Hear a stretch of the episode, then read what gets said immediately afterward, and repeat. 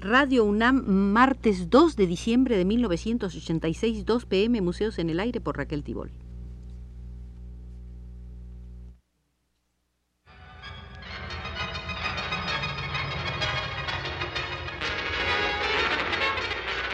Radio UNAM presenta Museos en el Aire. Un programa a cargo de Raquel Tibol, quien queda con ustedes cuarta visita, cuarta al gabinete de la estampa mexicana y también de algunas otras gráficas afines a ella.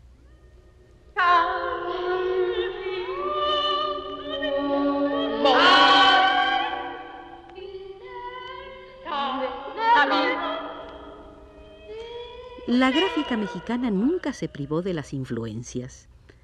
Leopoldo Méndez, por ejemplo, se dejó influir por los futuristas, se dejó contagiar por el surrealismo y aprendió de Kate Kollwitz a abrir los ojos ante los conflictos obreros. De Leopoldo Méndez dijo el italiano Renato Guttuso, grabador de trazo seguro, limpio, capaz de concretar una imagen en sus elementos esenciales. No iba, decía Guttuso, tras lo justo, sino tras lo que quería decir. Nunca complacido, nunca estilizado, nunca ni siquiera popular. La extrema simplicidad de sus imágenes, su absoluta legibilidad, eran siempre el resultado de la profunda conciencia crítica, la preparación cultural y de su dimanar desde el interior de una participación. El vínculo entre el arte y la vida de que tanto se habla y que tanta gente cree poder resolver con teorizaciones contradictorias, Leopoldo lo llevaba a cabo en su obra simple, directa, inmune a las corrupciones culturales, tanto como a las prevaricaciones individualistas. Hasta aquí las palabras de Renato Gutuso sobre Leopoldo Méndez. ¿Y José Luis Cuevas? Se le ha visto entremeterse en la Edad Media, en el Renacimiento, en el cinematógrafo, en las fantasías literarias, sin que faltaran las ilustradas crónicas rojas de los periódicos de cualquier parte y las patologías consignadas en libros de medicina. En busca de orígenes y por culpa del azar y las afinidades artísticas, Cuevas fue a dar con los primitivos flamencos y con la imaginación tenebrosa que al arte cristiano le dio la Inquisición. Su impulso creativo se saturó de polvos de esos antiguos légamos al punto de que una de las características de su estilo es tratar de incidir en el presente conjugando pretéritos que pueden ser Alberto Durero u Otto Dix, Bruegel el Viejo o Picasso, Francisco de Goya o Wilhelm de Kooning, José Clemente Orozco o Francis Bacon. Él mismo lo ha dicho en su Cuevas por Cuevas. No me considero renovador ni reformador en arte. He tratado de continuar dentro de una tradición en la que creo y a ella he querido incorporar un poco de aliento distinto, algo que la lleve adelante.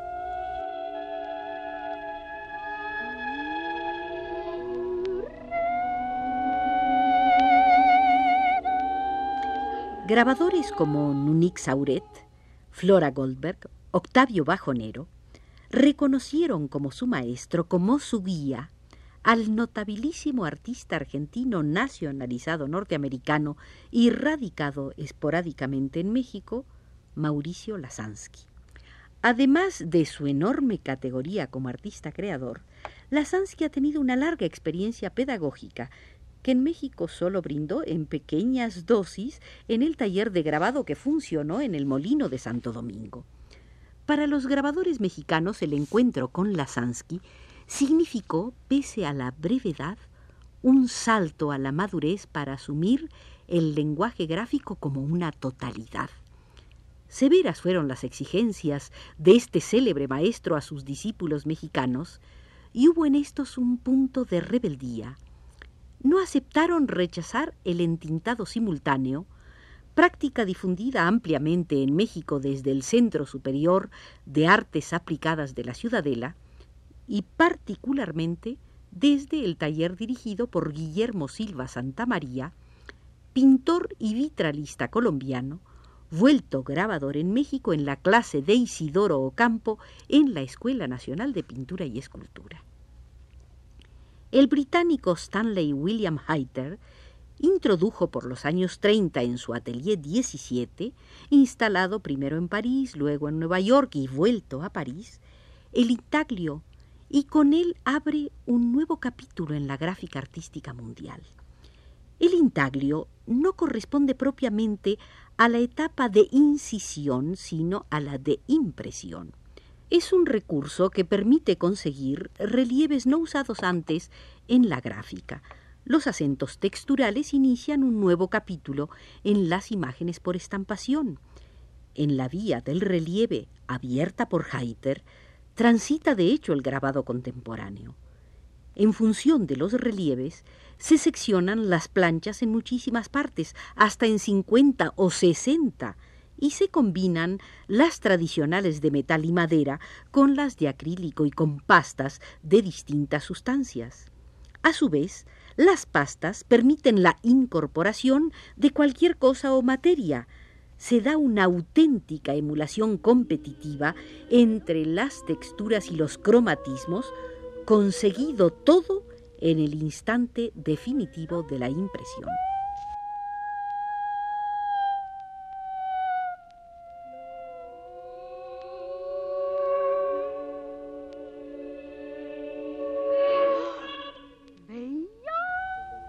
El gran protagonista de la impresión es el papel.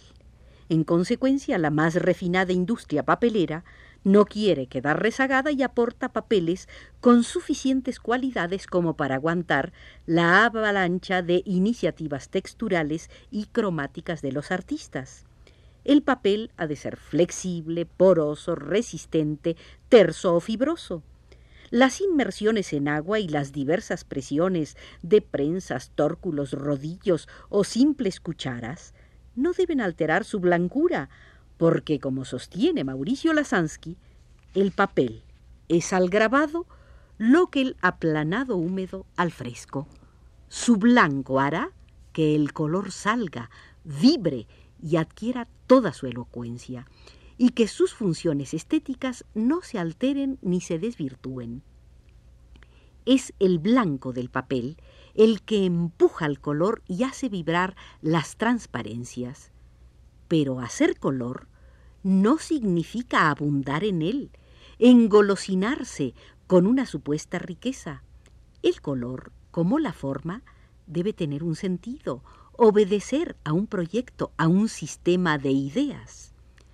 Con Guillermo Silva Santamaría en el taller de grabado de la Ciudadela, se da por primera vez en México un centro de enseñanza gráfica donde se le concede prioridad al color. El enorme entusiasmo de los jóvenes que ahí acudieron demostró de manera irrebatible hasta qué punto la práctica del color era una extendida necesidad en la nueva generación de gráficos. Si bien no se dio una ruptura radical con el blanco y el negro, inconcebible después de una tradición de varias centurias consolidada vigorosamente en el taller de gráfica popular, el discurso policromo se volvió frecuente y enfiló en los mejores casos por caminos de experimentación, perfeccionamiento y aún de ruptura con un maestro demasiado aferrado al anecdotismo literario.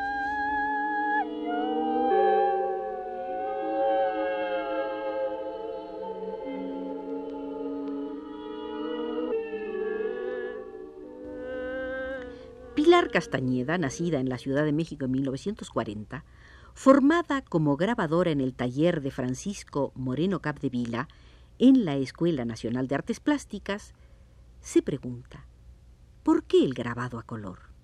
Y responde, porque el color da vida y enriquece al grabado, porque el color es parte esencial de la expresión de una obra, porque el color llega a ser un elemento imprescindible.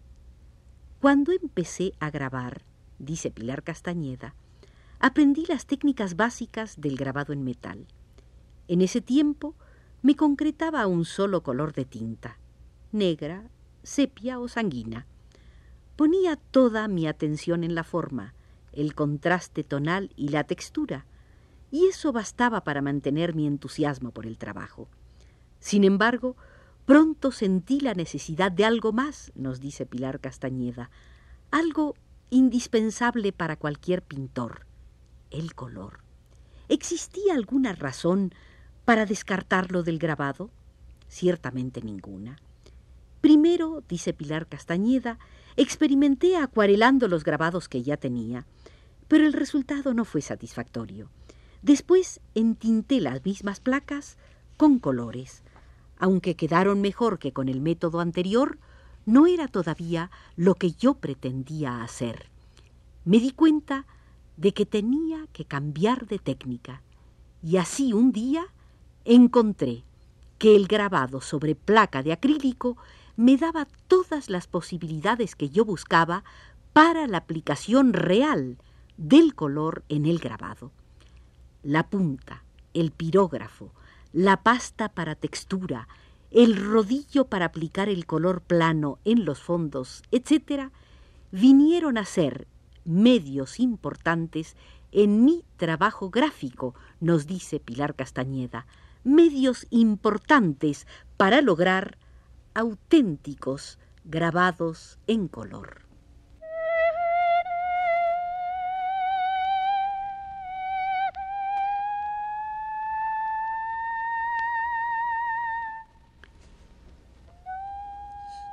Sobre el color en su obra gráfica, José Luis Cuevas, quien como ustedes saben nació en esta Ciudad de México en 1934, ha dicho, en mis primeros grabados, ejecutados entre 1948 y 1957, trabajé en blanco y negro bajo la dirección de Lola Cueto.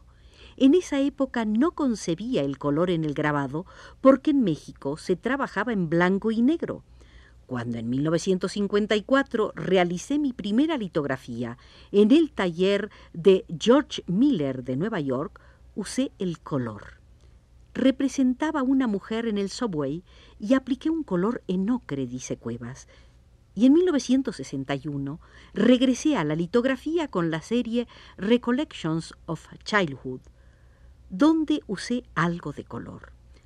A partir de entonces, en casi toda mi obra gráfica, el color juega un papel importante. En mi dibujo el color no tiene una gran preponderancia, pero cuando trabajo sobre una piedra o una plancha, el color se impone. Tres, cuatro y hasta diez colores empleo en mis litografías y grabados, dice José Luis Cuevas. A mis obras gráficas, en blanco y negro, les falta el misterio que sólo el color puede darles. Después de haber trabajado en Tamarind Workshop de Los Ángeles, donde aprendí mucho de Ernst de Soto, Hice obra gráfica en espléndidos talleres de Nueva York, París, Barcelona y Milán. Siempre, dice Cuevas, he contado con la magnífica asistencia de los maestros impresores, pero la responsabilidad mayor está en mis manos. Yo rayo las planchas, dibujo las piedras y elijo los colores. No tengo taller propio. Siempre he trabajado por encargo. El color es mi aproximación a lo carnal, a lo terrenal, el color es atmósfera.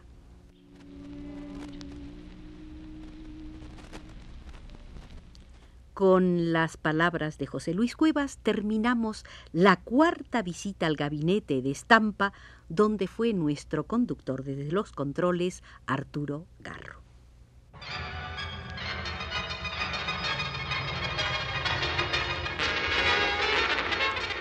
Radio UNAM presentó Museos en el Aire.